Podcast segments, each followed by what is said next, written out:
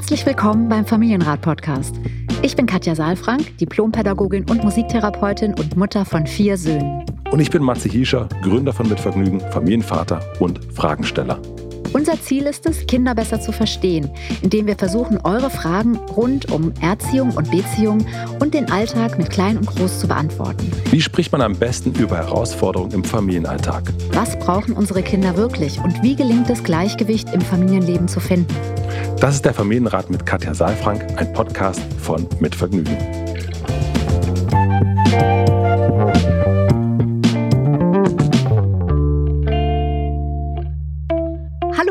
Tag, lieber Matze. Wir sitzen uns wieder gegenüber. Juhu. Juhu.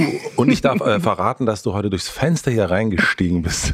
ich werde es gleich nochmal posten. Ja, und zwar habe ich geklopft erst und dann habe ich gedacht, bevor ich jetzt klingel, trete ich einen Schritt zur Seite und gucke mal, wo du bist. und da war das Fenster auf. Und ich habe Zähne geputzt, weil ich Mittagsschlaf gemacht habe. Also wir nehmen am Nachmittag auf, aber ich habe heute Mittagsschlaf gehabt, du nicht. Das stimmt. Ich bin durch die Stadt gefahren, aber ich habe das auch so gewollt. Ich wollte gerne heute dich besuchen, Hausbesuch machen. Hausbesuch? Ja, und ich wollte einfach gerne wieder in Bewegung kommen. Ich finde wirklich so mit Corona, man muss es so sagen, auch in meiner Praxis, die Leute sagen einfach, ja, wir machen online. Ja, ist bei uns auch ganz oft, ja. Und das finde ich, äh, einerseits merke ich, dass das auch eine Entlastung bringt, weil es natürlich, wenn man tatsächlich eng getaktet ist, auch unterstützend und hilfreich ist. Und gleichzeitig habe ich jetzt so Lust gehabt, dich zu sehen und ich möchte Super. mich auch bewegen einfach gerne mal wieder, weil ich habe jetzt irgendwie ein paar Tage Homeoffice hinter mir und ich dachte so, als ich vorhin aus der Tür gegangen bin, habe ich so auf die Uhr geguckt und habe gedacht, okay, wir würden vielleicht es entspannter haben oder es wäre vielleicht weniger Bewegung drin. Ich finde das super. Ich komme Guck mal, wir haben hier Schokolade, wir haben Kaffee, wir haben Wasser und ja, ist herrlich. Und ich habe eine Frage. Und ich habe deine Stimme im Ohr, was mich vorhin schon wieder, was ich schon wieder ganz toll fand. Und das Schöne ist, du sitzt mir auch gegenüber. Das ist dann, wenn die, wenn dann der Mensch zur Stimme auch mir gegenüber sitzt, dann ist es wirklich wie Weihnachten und das Ostern zusammen. Mich. Das ist schön. ich dich auch, mein Schatz. Ja, wirklich. Nein, ich freue mich sehr. Super. Und die Sonne scheint. Die Sonne scheint Draußen auch. ist ja. es Herbst. Viele sind erkältet. Ja, du nicht, ich auch nicht.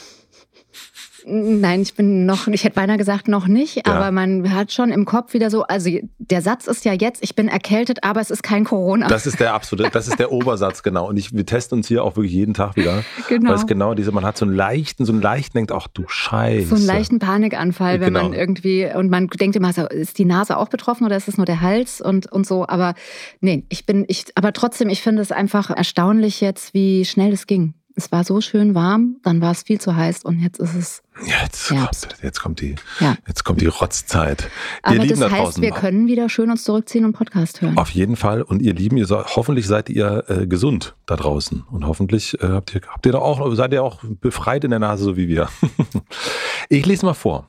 Heute geht es um unsere lieben Schulkinder. Mal wieder. Mal wieder. Wie gesagt, ab September, zwischen September und Dezember ist meine Praxis voll mit genau diesen Fragen. Und wir haben eine Frage bekommen, das hat auch Maxi schon gesagt, wir haben sehr viel in dieser Richtung bekommen, deswegen ist das hier so ein bisschen stellvertretend, glaube ich.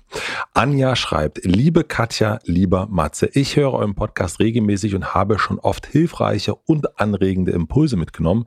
Heute möchte ich mich mit einem eigenen Sorgenfall an euch wenden und hoffe, dass ihr mir helfen könnt. Mein Sohn 6 wurde vor zwei Wochen eingeschult. Die Woche vor der Einschulung war er auch schon in der Schule für eine Begegnungswoche. Ihm gefällt die Schule eigentlich gut und kommt auch soweit gut mit. Nun verhält es sich aber so, dass er andere Kinder der Klasse und manchmal auch andere Schulkinder haut, schubst oder provoziert. Laut Lehrer und begleitender Erzieherin passiert es zunächst, wenn er sich ärgerte und dann impulsiv reagierte. Mittlerweile kommt es aber auch unabhängig davon vor. Manchmal scheinbar grundlos, manchmal, so sagt er selbst, wenn ihm langweilig ist.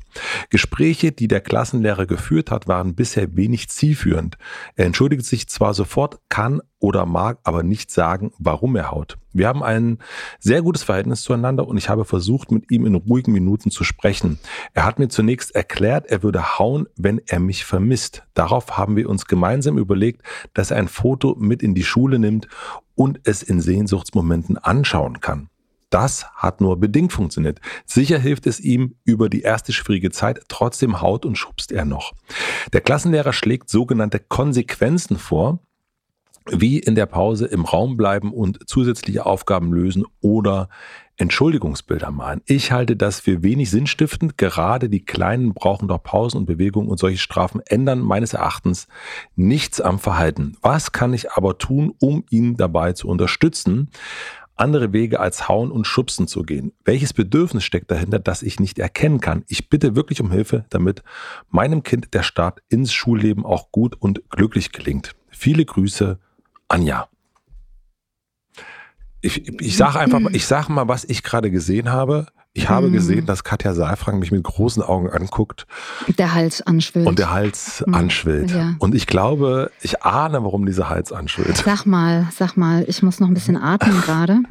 Also ich glaube, der schwillt schon vor allen Dingen an, wenn du hörst, dass nach zwei Wochen der Lehrer, der Klassenlehrer sogenannte Konsequenzen androht und Strafen sozusagen. Also ich glaube, ja. das, da, da schwillt er schon mal an, der Hals. Ja, und mir ähm, versagt es sofort die Stimme. Wir schlägt es auf die Stimmung. Ich muss wirklich sagen, das ist tatsächlich was, was ich schon öfter gehört habe und was ich auch schon mal diskutiert habe mit einem Schulleiter. Es ist mir ein Rätsel, wie erwachsene Menschen dazu kommen, kleinen Kindern, kleinen Menschen, jüngeren, abhängigen Menschen zu versagen, Pause zu machen. Ja. Das ist mir ein absolutes Rätsel. Ja. Ich persönlich halte das für justiziabel. Ja, ich sehe es dir an. Ja, ich finde, das, das geht überhaupt nicht. Also ich finde Pausen, wenn wir uns das mal umgekehrt vorstellen, ein Lehrer, der aus Überforderung, warum auch immer, lauter wird, der vielleicht ungerecht ist zu Kindern, den sperren wir doch auch nicht ins Lehrerzimmer und sagen, äh, pass mal auf, du bleibst da jetzt und Pause kannst du knicken. Ja, also müssen wir uns selber, also nur für uns, ne? Wir müssen ja selber, keine Ahnung, heute äh, vielleicht ungehalten gewesen bei der Arbeit und dann sagt man so, nee, also Pause ist für dich auf jeden Fall nicht angesagt, mein Freund. Ja, also es macht einfach eine Atmosphäre natürlich deutlich in der Eltern, also in der Erwachsenen-Kind-Beziehung. Es macht deutlich, was wir über Kinder denken in dieser Gesellschaft, weil es ist auch kein Einzelfall, das will ich einfach klar sagen.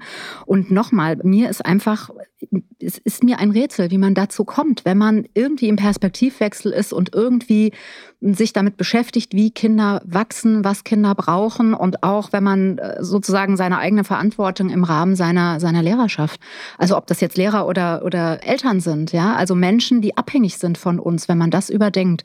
Und ich kann einfach nur sagen, dass das nicht nur pädagogisch nicht wertvoll ist, sondern dass das aus meiner Sicht wirklich auch gesundheitlich einschränkt und nicht geht aus meiner Sicht. Also Kinder brauchen Pause, Kinder brauchen frische Luft. Die Pausen sind ja nicht dafür da, dass man die wieder streichen kann, sondern die sind da, und es ist auch keine Belohnung, sondern die sind dafür da, dass die Kinder sich bewegen können. Und da hängt auch ein ganzer Rattenschwanz hinten dran, weil Kinder werden ja immer früher eingeschult und haben immer kürzere Schulzeiten. Das heißt, es wird in immer kürzerer Zeit immer mehr unterrichtet. Und wenn wir mal uns angucken, wie Kinder ja, sich entwickeln, dann gehört Bewegung ganz entscheidend mit dazu. Also ich habe, wir haben ja eingangs jetzt von Bewegung gesprochen, dass ich mich durch Berlin bewege, ja. Auch das ist etwas. Wir sind eine Gesellschaft, die nicht mehr die Bewegung macht, ja, wir und aber die ganzen Zellen im Gehirn, die ganzen neuronalen Vernetzungen entstehen mit Bewegung und mit Erfahrungslernen und Schule ist nicht nur Wissen und angepasstes Sitzen auf dem Stuhl, sondern Schule bedeutet eben auch sich zu bewegen, mit Menschen in Kontakt zu sein und frische Luft zu haben. Also es ist wie wenn man irgendwie jemandem Essen oder Trinken versagt. Es ist aus meiner Sicht wirklich ein absolutes körperliches Grundbedürfnis und auch ein Grundrecht ja, so. Also es tut mir leid, dass wir das jetzt hier so gleich beginnen müssen, diesen Podcast, aber ich merke, dass ich anfange, mich darüber zu ärgern, weil, ich, guck mal, wie lange machen wir das jetzt schon? 800, 800 Jahre. 800 Jahre machen ja. wir das schon, ja. Und es ist irgendwie ist immer noch nicht angekommen, dass eben solche Maßnahmen vielleicht Verhalten unterdrücken oder Angst auslösend sind, aber eben hier auch, wie Anja schreibt, nicht nur wenig sinnstiftend, sondern einfach auch total abwertend, total entwertend und Kindern eben vor allen Dingen deutlich macht, pass mal auf, du hast eine Grenze übertreten aus meiner Sicht, aber deine ist überhaupt nichts wert. Mhm. Und der Stärkere hat recht. Ich bin neugierig geworden oder, oder aufmerksam vor allen Dingen, als es darum ging, um diese zwei Wochen, ne, wo ich dachte, so krass, also da ist ein Kind, was ein komplett neues Umfeld hat, eine komplett andere ja. Situation als vorher und man ist schon nach zwei Wochen äh, so ungeduldig mhm. mit ihm, mhm. äh, dass man sagt, okay, Das muss ja jetzt ja Konsequenzen haben, wenn das hier so weitergeht. Ne, wenn man sagt, okay, der ist jetzt im dritten Schuljahr und das klappt überhaupt nicht und wir müssen da irgendwie, also auch selbst dann ist Pause verwehren nicht richtig. Aber ich denke, so zwei Wochen. Ja, ich finde also vor wie lange brauche ich denn, um klarzukommen irgendwo? Also ich brauche eine Weile. Eigentlich braucht man tatsächlich, es ist sogar, äh, gibt da Studien zu und Erkenntnisse daraus, dass äh, Kinder unter Umständen ein Jahr bis zu einem Jahr brauchen, um wirklich anzukommen. Und damit meine ich nicht nur also den Schulweg, sondern ich meine wirklich emotional anzukommen, also zu landen, dort sich sicher zu fühlen, wirklich emotional auch, auch die Seele nachzuholen und zu wissen, hier ist mein Platz, ja. Und nach zwei Wochen, also Anja schreibt ja, Gespräche, die der Lehrer geführt hat, waren bisher wenig zielführend. Also innerhalb von zwei Wochen ist vielleicht auch ein bisschen schwierig. Wie viele Gespräche werden das gewesen sein? Und was sind das für Gespräche? Was wurde darin formuliert? Und also ich glaube, da braucht es viel mehr. Also es, ich habe eben schon gesagt, es geht um Sicherheit. Und wenn Menschen nicht sicher sind, dann gibt es nur zwei Möglichkeiten zu reagieren, also eigentlich drei, nämlich einmal die Erstarrung, dann geht nichts mehr. Es gibt aber auch die Möglichkeit des Rückzugs. Das heißt, ich werde völlig unauffällig, passe mich komplett an, lebe aber in Angst und bin ständig in einer hohen Erregung. Oder es gibt das Dritte, was wir jetzt hier sehen, nämlich, dass ich in die Aggression gehe, also aggressere sozusagen von, vom, aus dem Lateinischen angreifen, nach vorne gehen, begreifen, also proaktiv sozusagen die Situation an, angehen. Ja, das hat viel damit zu tun, was da passiert, aber eben auch, wie Gefühle verarbeitet werden und wie auch ein, ein Temperament beschaffen ist. Und jetzt haben wir eben hier einen Sechsjährigen, der nach vorne geht und aus verschiedenen Gründen. Also deswegen, was ich vielleicht mal von, von hinten nach vorne, wir haben jetzt eben mittendrin angefangen, sagen kann, ist die Frage, welches Bedürfnis steckt dahinter, das ich nicht erkennen kann. Anja, ich finde, du hast es schon sehr gut erkannt, weil es geht ja um Sicherheit. Geht um Sicherheit, ja. Ja, und die Frage ist eigentlich eher, und die, das ist etwas, ja, was mich auch immer wieder umtreibt und was auch nicht so eine richtig gute Nachricht ist, denn wir Eltern sind ja darauf angewiesen, dass wir gute Bindungs- und Bezugspersonen in der Schule haben für unsere Kinder, weil wir sind nicht mehr dabei. Also unsere Möglichkeit, Sicherheit an einem anderen Ort herzustellen, ist relativ begrenzt. Wir können das nur aus dem Hintergrund machen. Das heißt, an dieser Stelle ist Anja beauftragt damit, eine Sicherheit herzustellen von hinten, also von zu Hause aus im Hintergrund und kann da gar nicht an der Schule so viel machen. Naja, wir könnten sozusagen versuchen, ich sag schon wir, in den Beratungen versuche ich dann immer auch sowas wie einen fachlichen Austausch anzustoßen, dass die Eltern eben mit den entsprechenden Erwachsenen sich vernetzen und ins Gespräch gehen. Und Also Erwachsene, da meinst du die anderen Eltern? Nee, den Lehrer. Mhm. Also, dass, dass sozusagen zwischen den Erwachsenen erstmal Gespräche stattfinden und erstmal ein Austausch stattfindet und dann eben unter Umständen auch mit dem Kind zusammen, also auch ein Dreiergespräch. Aber ich finde eben, also ich könnte mir vorstellen, dass das hier ein, das ist ein Phänomen, das klingt erstmal sehr groß, ja, Hautschubs provoziert. Das ist einfach in, in Gruppen, sage ich jetzt mal, auch ein Stück entwicklungsgerecht. Da gibt es bestimmte Rollen, die verteilt sind und also in der Dynamik äh, gibt es eigentlich überhaupt nicht, dass es äh, nicht dieses, diesen, diese Rolle besetzt ist, ja, dass es irgendwie auch körperliche Abgrenzungsversuche gibt, ja, oder auch Kontaktaufnahmeversuche. Also solche Sachen können ja hauen und schubsen und provozieren. Das klingt für mich nach Abgrenzung. Ne? Und Anja hat es auch schon gesagt, ne? er ärgert sich. Das ist sehr wahrscheinlich, dass wenn man sich ärgert, dass man sich dann auch abgrenzt. Und er hat da offensichtlich noch keine andere Strategie. Oder auch das Provozieren könnte auch eine Verbindungsaufnahmeversuch sein, der in der Tat ein bisschen ungeschickt ist. Dafür ist er halt erst sechs und nicht 40. Also, wenn wir sozusagen einen Schritt zurückgehen, also sie versucht ja auch eine Strategie zu finden, wie sie ihn unterstützen kann. Mhm. Wie könnte denn das erstmal, also das andere, mit, den, mit dem Lehrer in Kontakt zu kommen, das glaube ich ist total notwendig. Mhm. Äh, wenn jetzt schon nach zwei Wochen sowas irgendwie am Start ist, das Mhm. kann ja nicht im Interesse von Anja sein, also sonst Mhm. würde sie hier auch nicht so schreiben. Ja. Aber was kann sie vielleicht, also ne, welche Art der Vitaminpille Mhm. äh, kann sie ihnen geben, dem ihrem Sohn? Also du sprichst die emotionalen Vitaminpillen ne, Mhm. an mit Depotwirkung sozusagen. Also erstmal habe ich das Gefühl, dass Anja da schon ganz viel gegeben hat. Ja, Ja, mit dem hat- Foto super. Genau, mit dem, mit dem Foto. Wir sind oft zu schnell in Lösungen drin. Weil wir, Ich nehme an, dass du das Wort Sorgenfall genauso unterstrichen hast wie ich. ja, das stimmt, genau. Ja. Warum hast du es unterstrichen? Naja, weil man das ist eine Kategorisierung. Ja, weil es einfach schon so schwer macht. Ne? Also genau, das ist unser Sorgenfall, ja. dann bist du schon so, da gehen die Schultern ja schon mal runter. Mhm. Und äh, mhm. ich glaube auch, dass Kinder das irgendwie spüren. Mhm.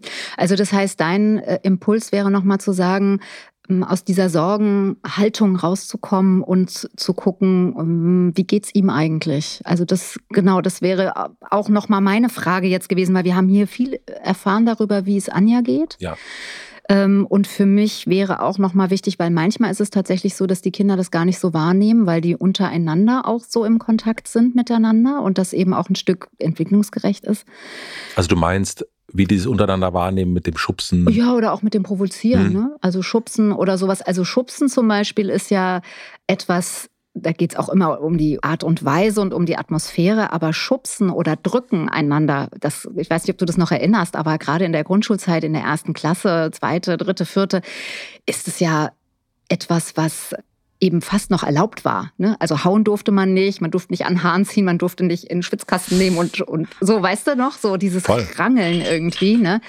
Aber schubsen und, und wegdrücken, das war was, wo man irgendwie in Körperkontakt kam und wo man sich sichtbar gemacht hat. Ne? Hallo, hier bin ich und ja. ich will das nicht. Ja? Was nicht heißt, dass wenn man irgendwie stark jemanden schubst, dass das nicht auch, kann ja auch gefährlich sein, ne? je nachdem, wo man das macht oder Treppe oder so. Das, ja. Aber ich will nur damit sagen, dass das erstmal, wir wissen nicht so genau, was für eine Qualität das hat. Und das wäre gut, das nochmal genauer zu erfragen, weil es eben schon, also es bringt ja Bilder in unseren Kopf, wo wir jetzt das Gefühl haben, oh, da ist ein kleiner Rowdy in Anführungsstrichen unterwegs, ja, und gleichzeitig ist er sechs und gleichzeitig wissen wir, er ist in Not, er ist da alleine, er ist auf der Suche nach Sicherheit, nach Verbindung und er braucht jemanden und die Reaktionen der Erwachsenen klingen nicht so, als ob sie Sicherheit auch sofort geben könnten. Wir machen eine klitzekleine Pause. Ich möchte euch den heutigen Werbepartner vorstellen. Der heutige Werbepartner ist Opel und es freut mich sehr, denn wenn ich Opel höre, dann denke ich an Familienurlaube mit meinen Eltern, denn ein Opel Kadett war das erste richtige Auto, was sich meine Eltern gekauft haben. Und damit sind wir immer nach Italien gefahren. Aber der Opel von damals hat mit den neuen nicht mehr so viel zu tun, würde ich sagen. Ich erzähle euch heute was vom Opel Astra Sports Tourer, der bereits vom Autostraßenverkehr Magazin zum Familienauto des Jahres in der Kategorie Design und Technologie prämiert wurde. Es gibt den Astra Sports Tourer jetzt erstmals elektrifiziert als fortschrittlichen Plug-in-Hybrid. Somit seid ihr flexibel und könnt rein elektrisch bis zu 76 Kilometer weit fahren und emissionsfrei unterwegs sein. Der Kombi ist auch ein richtiger Lademeister, habe ich mir sagen lassen, mit jeder Menge Platz und innovativen Stauraumlösungen und damit echt praktisch und perfekt eben für den Familienurlaub. Der Gepäckraum ist 1553 Liter groß und der justierbare IntelliSpace Ladeboden bietet clevere Staufächer für flexible Gepäckraumnutzung. Damit kommt ihr auf jeden Fall gut in den Urlaub. Mehr Infos findet ihr wie immer als Link in den Shownotes. Vielen Dank an den Werbepartner Opel für die Unterstützung. Und nun zurück zur Folge. Dass ich das richtig verstehe, du würdest erstmal gucken, nochmal mit ihm ins Gespräch zu kommen und gucken, wie es ihm geht, dem Kleinen.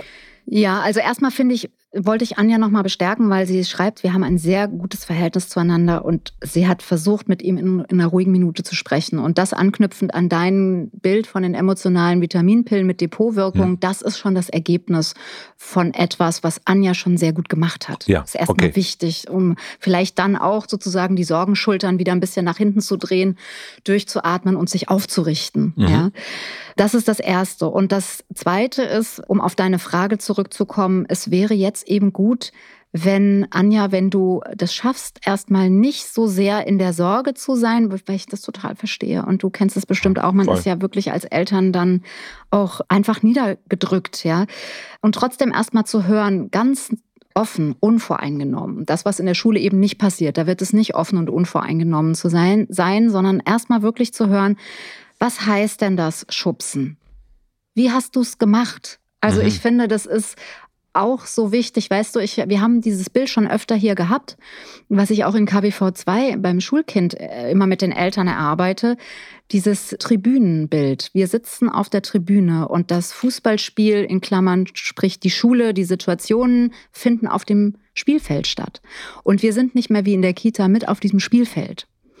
Und wir stehen auch nicht mehr am Spielfeldrand sondern wir sitzen auf der Tribüne und wir können mit den Kindern auf der Tribüne sitzend das Bild entwickeln. Wo auf dem Spielfeld hast du gestanden? Welchen Move hast du gemacht? Ja, wie hast du den gemacht? So. Und zwar nicht um ein Defizit zu finden oder eine Schuld festzustellen, sondern um es besser zu verstehen. Was hat der andere denn gesagt? Ah, okay. Und das dann, und was hast du dann gemacht? Ah, mach mal, wie hast du es gemacht? Du hast dann geschubst so. Und wenn die Kinder offen und unvoreingenommen sich angenommen fühlen, dann können sie das auch gut beschreiben und sind auch dankbar, weil sie können es für sich ja in dem Moment, wo sie es erzählen, auch nochmal durcharbeiten. Sie müssen es nicht zur Seite stellen, weil das ist ja alles pfui und bar und hat auch noch Ärger für gekriegt, sondern sie kriegen auch noch die Botschaft, das kann ich verstehen, dass du dich darüber, das ist ja, das heißt nicht, dass es okay ist, dann zu hauen, zu schubsen und so weiter. Nur zu verstehen, dass das Gefühl, was da ist, erstmal nachvollziehbar ist und dass das auch okay ist, sich zu ärgern, wenn der eine zum anderen sagt, ich finde dich doof oder wenn der eine dem anderen Platz wegnimmt oder wenn man auch einfach nur traurig ist, weil man vielleicht nicht der Erste war, ja, oder weil der mit jemand anderem spielt. So, das sind ja auch wichtige Erkenntnisse für einen selbst, ja.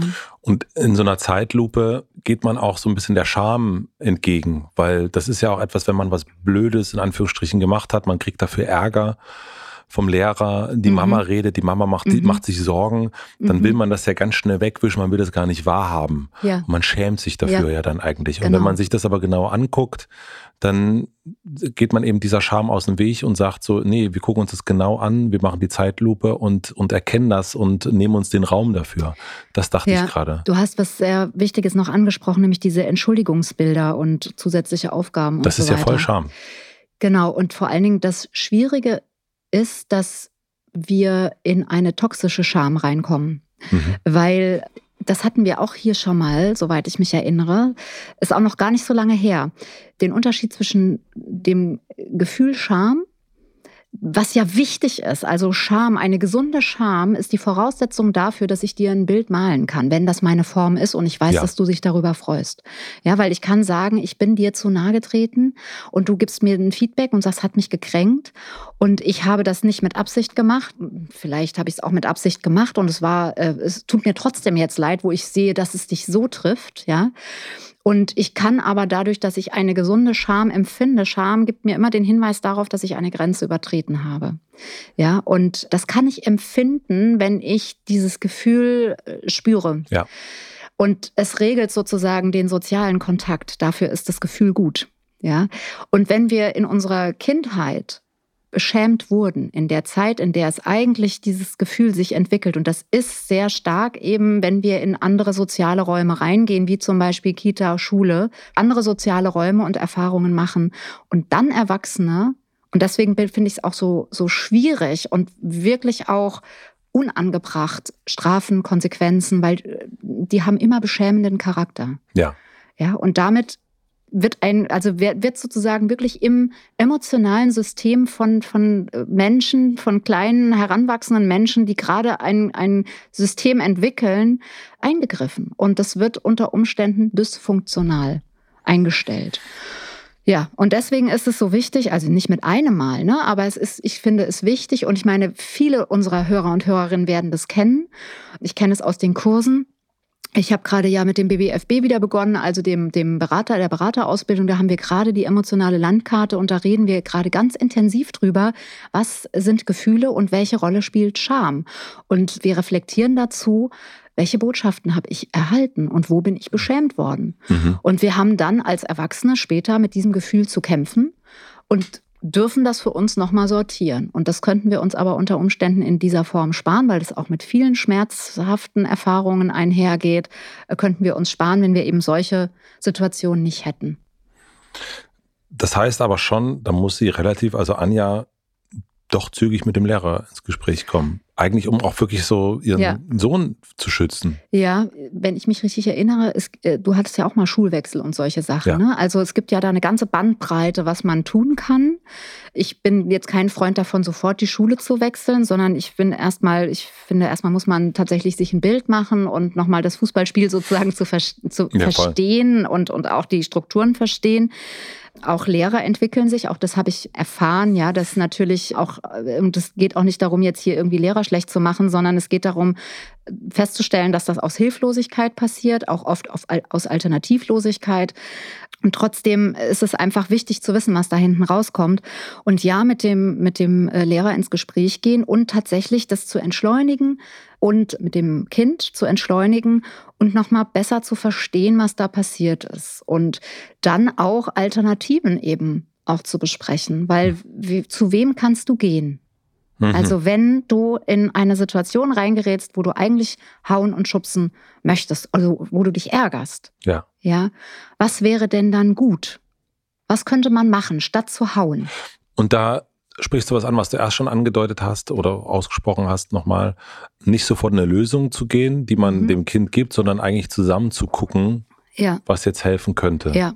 Also da eigentlich auch weiterhin in Zeitlupe unterwegs zu sein. Genau, also was macht er denn zu Hause, wenn das so ist? Ärgert sich ja auch mal zu Hause, da muss er ja nicht hauen. Ja. Ja, so. Also das, der ist ja jetzt auch schon sechs, auch wenn er erst mhm. sechs ist. Das heißt, man könnte da auch so ein bisschen ja, einfach experimentieren auch und also im Kopf experimentieren, antizipieren, ja, so ein bisschen in, in Gedankenspiele reingehen und gucken, was wäre, wenn. Ja, und dann eben auch nochmal gucken, dieses Foto, ja, also er sagt dann, dass er mich vermisst. So, da wäre auch die Frage, ist es tatsächlich so oder ist das eine Ausrede? Also viele Kinder geben auch Antworten, weil sie merken, der andere will eine Antwort, aber man hat die nicht. Mhm. Es war einfach doof in der Schule, fertig. Ja. So, und das kann man aber nicht so gut formulieren und es ist auch schwer, Worte alleine dafür zu finden. Und wenn kommt, es war doof in der Schule, ja, was war denn doof? Was genau wo? Mhm. Wie? Ja. Ja, was heißt doof? War das langweilig? Also das ist auch nochmal ein, Stichpunkt hier, den habe hab ich mal unterstrichen. Ja. ja. Langweilig, weil das vielleicht auch darauf hindeuten könnte, wenn sich das sozusagen bestätigt, dass es wirklich Langeweile ist, dann könnte man nochmal fragen, wann ist das? Ist das einfach, weil Leerlauf ist? Welche Fächer? Welche Fächer, mhm. genau. Ist das Fach wirklich langweilig oder bist du so schnell fertig und hast dann irgendwie Leerlauf? Und dann, ja, das könnte man nochmal beobachten und gucken, weil oft gibt es diese zwei verschiedenen Bereiche, entweder eine Überforderung, die sich schnell darstellt, das kann auch eine emotionale Überforderung sein, oder auch mit dem, also in, nach zwei Wochen kann man das, glaube ich, noch nicht so feststellen, ob das mit dem, mit dem, mit der Kognition auch zusammenhängt. Aber es könnte natürlich trotzdem auch eine, ja, eine kognitive Unterforderung sein, also Überforderung oder Unterforderung. Wobei ich da wirklich denke, das muss man ein bisschen länger beobachten. Da ist ja noch nicht viel passiert in zwei Wochen. Was mir noch, sagen aus unserer eigenen Erfahrung eingefallen ist dazu, ist zu schauen, was passiert nach der Schule. Mhm. Also so, oder was braucht so ein Kind dann noch, um wir haben festgestellt, unser Sohn braucht dann eigentlich ganz viel Ruhe irgendwann. Mhm. Also das, diese Verabredung, ja. die manchmal auch Kinder machen und dann sagt man irgendwie, will man nicht absagen oder wie auch immer und man hat noch das und der, die Kindergartenfreunde wollen auch nochmal und die Tante und der Onkel. Und da eigentlich irgendwann haben wir festgestellt, nee, das, unser Sohn braucht vor allen Dingen Ruhe. Mhm. Und will nicht noch irgendwie Action haben. Ja. Es gibt aber auch die, die das genaue Gegenteil wollen, ist auch klar. Aber vielleicht ist das auch nochmal so ein, ja, auf jeden Fall finde ich einen guten Hinweis, weil natürlich sich mit dem Rhythmus in die Schule zu gehen ganz viel umstellt und zwar nicht nur zeitlich, sondern ja auch emotional, inhaltlich sozusagen in uns. Mhm. Und oft fühlen sich Kinder eben auch wahnsinnig durchgeschleust durch den Tag. Also die müssen zu einem bestimmten Zeitpunkt aufstehen, die müssen dann frühstücken, die müssen dann zur Schule gehen. Davor müssen sie Schuhe anziehen und Jacke und so weiter. Und dann in der Schule müssen sie ja auch die ganze Zeit müssen. Und die ganze Zeit, von einer ja. Stunde zur nächsten. Und ja. dann unter Umständen nicht mal die Pause mitmachen dürfen. Ja. Das muss man sich mal müssen vorstellen. drin bleiben. Müssen drin bleiben. Ja, und dann am Nachmittag nach Hause zu kommen und dann zwar vielleicht auch selbst entschieden zu haben und auch das Bedürfnis zu haben, sich mit anderen zu verbinden und gleichzeitig trotzdem das Gefühl haben, es ist schon sehr lange geplant und ich muss das jetzt auch noch machen. Ja? ja. Also das ist manchmal so ein bisschen widersprüchlich dann auch für Kennen Eltern. Wir auch. Ja, ich genau. Muss wir haben uns verabredet und ja. freuen uns eigentlich drauf und dann, oh. ah, genau. Hm. Von Corona dazwischen. Nein. ja. Katja, hast du noch was? Weil ich habe jetzt ich sozusagen äh, drei Sachen. Ne? Also das, das eine ist äh, weiterhin im Gespräch sozusagen sowieso bleiben, wie sie schon gemacht hat, also um mhm. dieses aufrechtzuerhalten. Dann äh, die Zeitlupe anzugucken, ja. also so ganz genau zu schauen, was passiert da eigentlich genau auf Sich dem Sch Schulhof mhm. und gemeinsam nach Alternativen zu suchen, die helfen könnten, aber eben auch nicht helfen, sondern irgendwie gemeinsam gucken, was da passieren könnte. Und die Alternative aber auch, kann man ja sozusagen vom Kleindenken, was hilft dir jetzt in dem Moment, aber die mhm. Alternative mhm. kann natürlich am Ende auch sein, zu früh jetzt noch, vielleicht ist es nicht die richtige Umgebung. Mhm, genau, das müsste man so ein bisschen gucken, ne? was ja. könnte jetzt dann der nächste gute Schritt sein. Ich habe eigentlich nichts mehr, was mir nochmal wichtig ist, ist, dass ich auch hier wieder ja, man lässt sich so leicht blenden. Ne? Hier steht eingangs, eine Woche vor der Schu Einschulung gab es diese Begegnungswoche. Und das klingt ja fast wie auf dem Kirchentag, ja, wo man sich irgendwie begegnet, wertschätzend und gute Erfahrungen machen soll. Ne? Und die Frage ist immer, was passiert, wenn es Konflikte gibt. Ja. Und ich würde mir einfach wünschen, dass die Möglichkeit jetzt hier in dieser Schule, aber eben auch in allen Schulen und Klassen und Beziehungen, wo unsere Kinder eben auch abhängig sind davon, dass Erwachsene sie unterstützen, dass es eben wirklich Begegnungen gibt und es möglich wird, dass Erwachsene auch wirklich moderieren und, und erfragen, was geht in dir vor und was können wir tun. Und das ist nicht so viel mit Zeit besetzt, sondern das ist eher eine andere Ebene, das ist eine andere Perspektive. Amen. Gut, dass das, ich wollte Mic Drop sagen, aber Amen passt ja, auch ganz ja, gut. Ja, ja, weil wir gerade beim Kirchentag waren. Ne? ja. Genau. In diesem Sinne, liebe Katja, ich mache das Fenster gleich wieder auf und dann kannst du wieder rauskriechen. Ja, mal gucken, vielleicht nehme ich jetzt die Tür. Danke dir, schöne Woche. Ja, dir auch. Tschüss. Tschüss. Vielen, vielen herzlichen Dank fürs Zuhören. Wir freuen uns, wenn ihr den Familienrat abonniert und Bewertungen und Kommentare hinterlässt und natürlich besonders, wenn ihr uns Fragen schickt an familienrat.mitvergnügen.com. Und nicht vergessen, es gibt keine schwierigen Kinder, sondern nur schwierige Situationen. Und das Wichtigste ist, dass ihr mit denen nicht alleine bleibt, sondern dass ihr eure Fragen stellt und in Austausch geht. Wir freuen uns auf euch. Der Familienrat mit Katja Saalfrank ist ein Podcast von Mit Vergnügen, Produktion und Redaktion Maxi Stumm, Schnitt und Mix Falk Andreas, Musik Andy Finz.